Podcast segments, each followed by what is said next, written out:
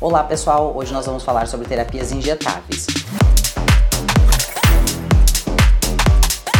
As terapias injetáveis, para quem nunca ouviu falar, são uma via de administração endovenosa ou intramuscular de alguns fármacos, hormônios e vitaminas que, igualmente, assim como a gente é, passa pela via oral, também há a possibilidade de passar pela via sistêmica, incluindo algumas vantagens dessa via sistêmica. Quais seriam essas vantagens? A não passagem hepática, como via oral, a não uh, desabsorção desse fármaco ou vitamina, porque há uma limitação de absorção em parte de algumas de alguns medicamentos através da via oral, né, como a gente bem sabe, o que não acontece através da via sistêmica, e isso inclusive aumenta a eficácia do tratamento das formas injetáveis. Por quê? É, o fármaco é absorvido em cerca de 99%, comparado à via oral, que muitas vezes pode ser absorvido inclusive apenas 2%. Então a eficácia do tratamento aumenta com a forma injetável. E a eficácia do tratamento também aumenta com as terapias injetáveis, porque o paciente não esquece de tomar o comprimido, não esquece de passar o gel e a gente consegue entregar maior resultado para o paciente e ele fica mais feliz, fica mais satisfeito e também acaba indicando mais pacientes, amigos para que também tenham esse benefício que o paciente teve. Tanto o médico quanto o paciente acabam tendo resultado e benefício através desse tipo de terapia. Essas terapias elas já existem há mais de 70 anos. No Brasil, Claro, a gente tem elas mais recentemente sendo apresentadas ao paciente como uma forma alternativa ao via oral, a forma transdérmica, né, que seria a forma tópica, como o gel ou como um creme. Tanto nos Estados Unidos quanto na Europa, essa terapia já é muito bem difundida e não é de exclusividade médica. O paciente pode muito bem ir até um shopping receber uma soroterapia pós Ressaca, por exemplo, o paciente escolhe no menu o que vai utilizar de vitaminas, minerais e medicamentos, não sendo exclusividade médica. Só que isso também pode comprometer o tratamento do paciente. Uma vez que ele não tem a supervisão médica, ele também não tem ninguém que fique responsável caso haja algum tipo de colateral. Já no Brasil, essa terapia é de exclusividade médica, o que é bom, porque o médico, uma vez que passa o tratamento específico para cada caso em consulta médica,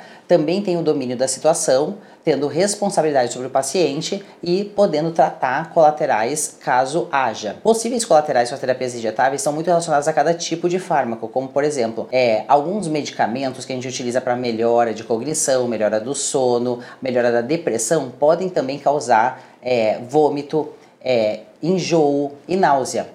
Só que, uma vez que o médico está supervisionando o paciente que utiliza esse tipo de soroterapia, também prontamente o médico está apto a tratar caso haja algum colateral. Outros tipos de fármacos também podem causar é, tontura, é, desmaio, hipotensão. E também há uma necessidade do médico supervisionar para ter esse respaldo de, e tratamento desse colateral. Imagina se tu vai num shopping e toma uma medicação, toma uma vitamina e não tem ninguém responsável por ti. Isso é um risco. Né? Então, o domínio médico sobre as terapias injetáveis é importante e necessária, visando o manejo apropriado, individualizado para maior eficácia do tratamento e também para combater alguns colaterais. Uma vez que o fármaco atinge a corrente sanguínea e pode ser disseminado sistemicamente com uma absorção máxima, a gente também percebe uma maior eficácia do tratamento nesse tipo de paciente que utiliza a terapia injetável. Quais tipos de pacientes podem receber as terapias injetáveis? A gente utiliza muito em pacientes que buscam emagrecimento, ou seja, redução de gordura corporal, paciente que busca hipertrofia e performance, ou seja, aumento de síntese proteica muscular para maior rendimento no treino e melhora da estética. A gente também pode oferecer para o paciente que tem alteração de disbiose, ou seja, alteração intestinal ou desabsorção de algumas vitaminas e minerais, causando deficiência delas. O paciente também pode comprometer sua disposição,